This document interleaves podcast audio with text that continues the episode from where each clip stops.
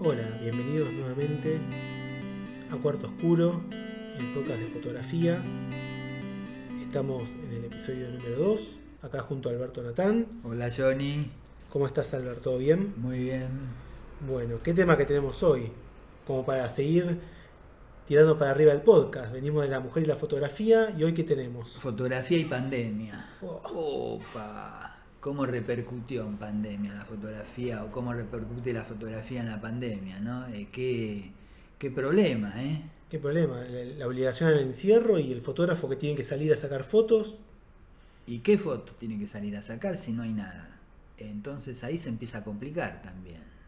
Totalmente. A ver, vamos a... Organicémonos. Dale. Eh, porque siempre dijimos que la fotografía tiene esa parte comercial, laboral, por decirlo, fotografía de eventos, colegios, bodas, productos, y por otro lado hay una fotografía artística que es netamente expresiva. Entonces, ¿cómo algo al límite puede repercutir, por un lado, mal, porque no hay laburo, y por otro lado, puede potenciar lo expresivo? Totalmente de acuerdo. El tema es que el que vive de la fotografía quizás eh, se encuentra en un momento donde, o sea, no... Out. Out, totalmente. out. Bueno, yo eh, para empezar quería que, que cuentes la, una anécdota que me contaste la semana pasada que me parece muy divertida. Eh, ¿Qué pasó cuando fuiste a hacer un, un trabajo y te tomaste un, un Uber? El Uber eh, me vio con. Fui a hacer un trabajo de reproducción de obras de arte con una valijota llena de flashes y la cámara, que es con lo que me traslado cuando hago fotos, ¿no? Entonces, en los ratitos que uno puede salir, aprovecha y hace trabajos. Y, y bueno, me tomé un Uber, ¿no? Y el del Uber me dijo: Eso que tenés ahí son flashes. Y sí, le digo, ¿cómo sabes? Y bueno, porque soy fotógrafo y no me queda otra que hacer Uber, porque tengo que sobrevivir. Y yo conozco a varios que están en la misma, ¿eh? Eh, Tenemos algunos compañeros. eh, tenemos compañeros cercanos que están en, en- en esa situación. eh, un gran fotógrafo de bodas que hoy en día, hace un tiempo que no... No hay bodas o hay bodas muy chiquitas, entonces se restringe cómo se presupuesta una boda hoy. Antes eh, hay inversiones en drones para grandes bodas y eso hoy no se puede hacer. Eh, estamos hablando hoy, Argentina, eh, hay países que ya pueden hacer algo un poquito más, pero si hablamos de, de- de- de restricciones y todo lo que es social, sonamos, ¿no? Totalmente, está, está todo parado. Sí, sí. Inclusive, bueno, o sea, no hay, no hay nada tampoco nada regulado, ¿no? Porque por ahí, eh, eh, si algún fotógrafo trabajaba eh, sacando, por ejemplo, retratos, haciendo alguna producción, no, no hay nada de tipo irregulado para, como por ahí en otros ámbitos donde uno puede decir, bueno, si hay, si se cumple cierta distancia, cierto sí, protocolo, sí, sí, se puede sacar. nada regulado y. Si vas a un café y estás afuera, podés tomar el café, pero adentro no. En cambio, el fotógrafo no está regulado. Bueno, hoy mismo yo tuve que ir a hacer un trabajo a, unos kilómetros de capital y yo no sabía si estaba permitido, si no estaba permitido. Eh, tampoco uno entiende el alcance hasta dónde se puede hacer y no se puede hacer también. Está medio como raro eso. Entonces no sabes si estás eh, eh, modificando las normas o las reglas o, si te estás mandando alguna. Eh, realmente es una época bastante complicada para el fotógrafo que de alguna manera trabaja con eventos sociales y el otro, porque ir a la casa de otro a hacer reproducción de obra de arte, hoy hay que ir con barbijos, un plomo, los anteojos se me empañan, la cámara se ve mal, no, no es lo mismo, es, es otra cosa. Pero lo expresivo, volvemos de vuelta con eso. Nosotros el año pasado hicimos un libro con el grupo Proyecto Fotográfico sobre el autorretrato y la pandemia y salió divino. espectacular. Entonces hay que encontrarle la vuelta a lo expresivo. Fue un libro oscuro, fue un libro denso, un libro pesado, eh, pero no hay más salidas fotográficas. Entonces eh, hay que rebuscárselas.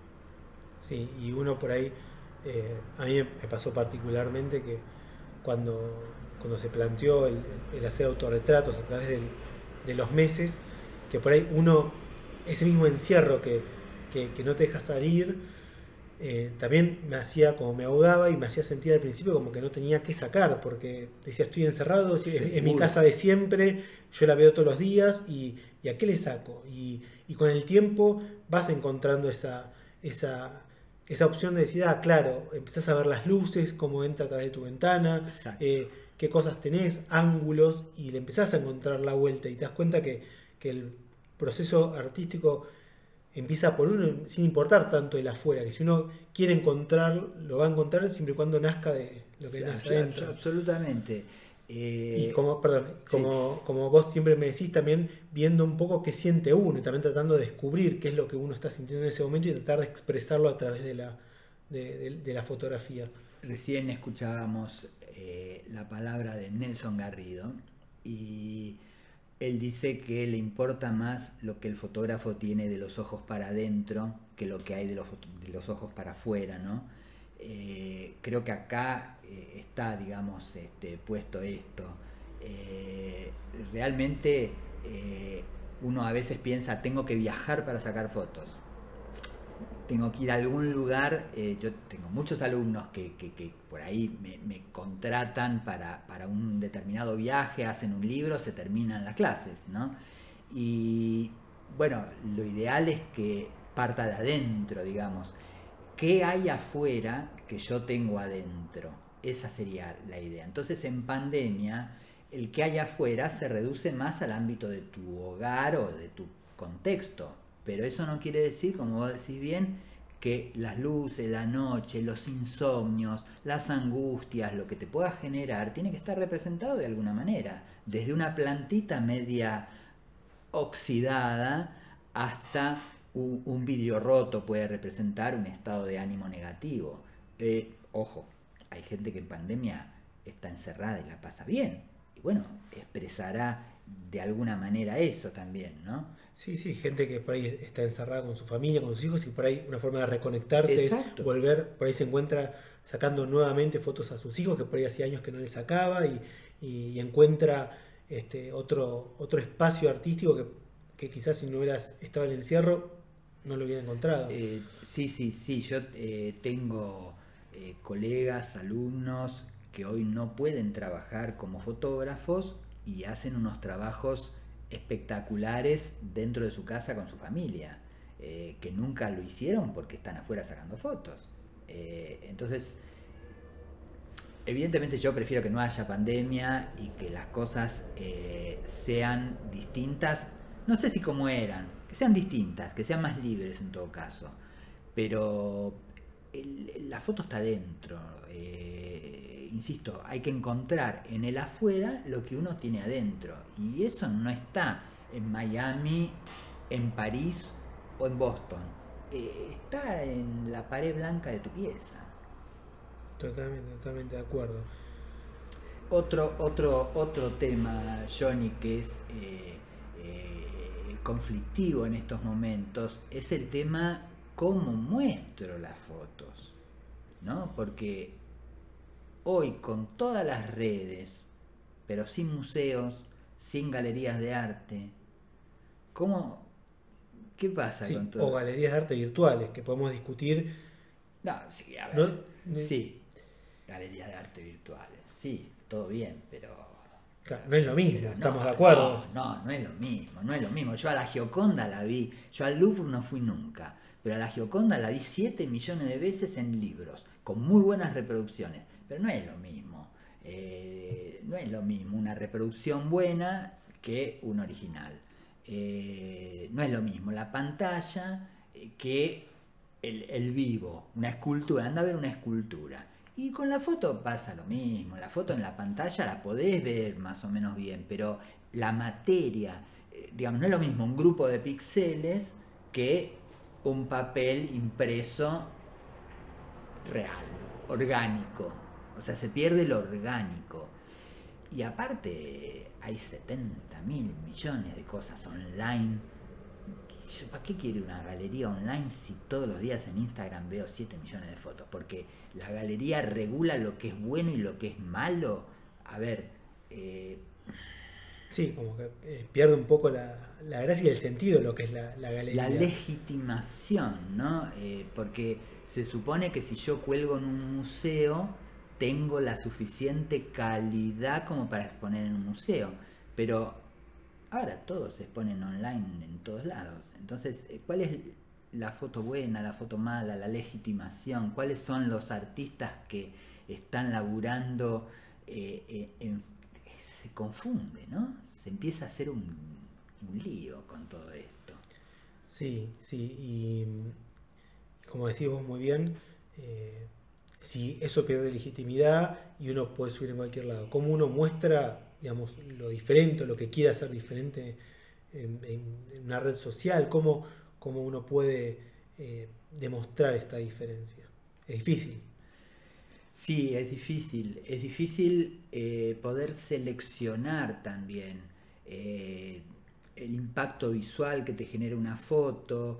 Hay, porque siempre se sigue una serie de estándares en cuanto a también eh, si yo puedo imprimir en determinada calidad, a ver cómo que no es lo mismo una foto de 72 dpi chiquita vista en pantalla que una impresión eh, cambia... Eh, un retrato de un metro de, alto. Claro, claro, exactamente. Que eh, a veces, digamos, en Argentina muchas veces por una cuestión de costos uno hace fotos más chicas de lo que necesitaría hacer en todo caso, pero uno ahí termina el acabado de la imagen, ¿no? Empieza adentro, se hace después clic y termina afuera materializada en un papel. Me parece que ahí termina el proceso fotográfico. Mientras, bueno, sigamos viendo imágenes, millones de imágenes todos los días, pero yo creo que esto es súper perjudicial para las galerías de arte, muy perjudicial para las galerías de arte. Eh, y conozco muchas que hoy con media oficina ya están, no necesitan espacio. Entonces se está transformando todo. Lo que yo no sé es cómo sigue. Claro, o sea, se está transformando algo nuevo o después volveremos un poco eh, a ¿Vos crees que eh, la gente eh, extraña eso y cuando se pueda volver va a salir corriendo como uno piensa a, buscar eso que se le negó tanto tiempo? ¿Crees que se va a transformar en una cosa nueva? No sé qué decirte, porque por ahí si yo hoy lo pienso desde mi lado, yo extraño un poco las inauguraciones, pero por una cuestión social, ¿no? Eh, cuando yo voy a una galería o voy a un museo e inaugura una muestra, es el contacto con el, con el par, es eh, el, reconocer que estás vivo, el, contacto con el otro. Eh, creo que una de las cosas más negativas de esta pandemia es el no contacto con el otro yo puedo ir a, Bellas Artes como trato de ir, o bueno, ahora no tanto, evidentemente ahora no se puede, porque no pido un turno, ¿no? Yo no, te saco un turno y voy. Eh, eh, espero que pase esto para ir a Bellas Artes de vuelta. Entonces, eh, no sé si va a ser. No, no, hay muchas galerías que van a dejar de funcionar, hay muchas galerías que ya dejaron de funcionar porque no se está vendiendo online, lo que no se vende nada online. A ver, no nos engañemos. Si hay una galería de arte que esté vendiendo bien online, que levante la mano, pero yo no conozco ninguna. Eh, es un pasticho de cosas. Claro, yo me hizo acordar todo esto eh, a todo el proceso que se generó con la fotografía digital, ¿no? Como la gente se fue acostumbrando eh, a verlo en una pantalla y hoy en día prácticamente nadie imprime una foto. Es muy raro verlo. Entonces, digo, por ahí este proceso también eh, acelera por ahí, claro. Eh, por ahí acelera. Eh, lo que pasa que, bueno, las pantallas, las máquinas como objeto se apoderaron también de esta pandemia, porque hoy sin un Zoom o sin una camarita o sin un WhatsApp no, tenés contacto con el otro directamente. Entonces, las máquinas hoy son mucho más Terminator que antes. Entonces, yo realmente no sé cómo va a influir porque también hay un desarrollo de lo virtual mayor y hay que ver en qué deriva, porque eh, el home office, ¿cuántas, cuántos bancos vuelven a tomar a la misma cantidad de gente en sus lugares o dejan trabajando online a la gente, es lo mismo, ¿no? Eh, yo, yo, a ver, yo creo que la angustia genera mayor creación que la alegría. Eh, un poco decir, bueno, cuando estoy angustiado necesito comunicarme. Cuando estoy feliz, entre comillas, son ratitos, obvio. Y, según tu experiencia, bueno, tenés un montón de alumnos, eh, vos notaste que con este encierro y toda esta angustia que estuvo viviendo, la producción fue igual, menor, mayor que, en otros momentos. ¿Cómo, ¿Cómo, lo viste vos como profesor? Eh, me está pasando que la gente, eh, yo siempre hablo medio mal, ¿no? Hablo así como, la gente se está hinchando las pelotas, entonces está produciendo menos. Hay casos y casos, por supuesto, pero el año pasado, en plena pandemia, con este inicio de, reclusión, yo creo que se produjo más que este año. Este año la gente estaba como ya preparada para empezar a, pasear, a, arrancar y... claro y de golpe vino de vuelta al encierro, entonces está un poco hinchada las pelotas la gente. Es, esa es la sensación que me da. Eh, hay otros, eh, yo, yo, veo un par de amigotes que están produciendo unas fotos buenísimas, densas, pesadas, oscuras, porque se van a caminar con la camarita por la calle y está todo desierto y hay esas lucecitas solas. Eh, no sé, son 3, 4, 5, no importa, pero yo sigo viendo buena producción, pero eh, menos cantidad de producción, menos, menos, menos colegas produciendo cantidad. Bueno, está bueno eh, tener un espacio, ¿no? Como por ejemplo el que, el que generaste vos con Gonzalo, que eh, generan un espacio donde es proclive a, ir a, sacar fotos, a, producir porque más allá que por ahí uno no tiene esa motivación, el formar parte de un taller, de un grupo, eso te genera una motivación extra para poder participar y, pensar y, crear. Sí, yo, yo, yo creo, yo sigo creyendo en el grupo como unidad, en el grupo, digamos, desde lo colectivo, desde la fuerza que le va dando uno a otro. Eh, creo en las temáticas de trabajo a través de los grupos. Eh, me parece que ahí sigue habiendo, sin tener la cantidad de otros años, porque baja la cantidad, a veces por una cuestión económica, a veces por una cuestión creativa, a veces por una cuestión de no me da ganas de hacer nada. Eh, pero sí, es, eh, para mí el grupo es esencial en toda actividad. Eh. Mirá que yo soy un tipo individualista, pero me parece que el grupo es lo único que puede generar políticamente, deportivamente, esa unión grupal me parece que, es fantástica. y yo trato de sostenerla, ¿no?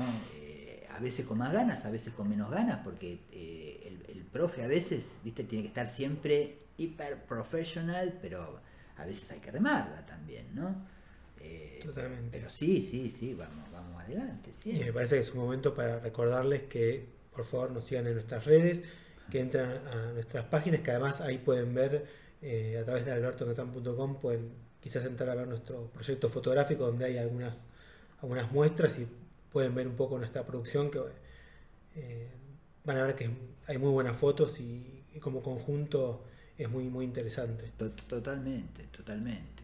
Sí, aparte son trabajos anuales que, terminan cerrándose en formato libro, otra vez volvemos a, materializar esos bits que se van generando eh, con estilos distintos, eh, eh, pero bueno, yo también veo en las redes mucho movimiento eh, sensual, erótico. Eh, hay, hay, mucha gente joven que está produciendo cosas muy lindas también. No es solamente la pandemia, la angustia. Si vos te pones la tele a las 9 de la mañana y la apagás a las 2 de la mañana escuchando el noticiero y estás mal.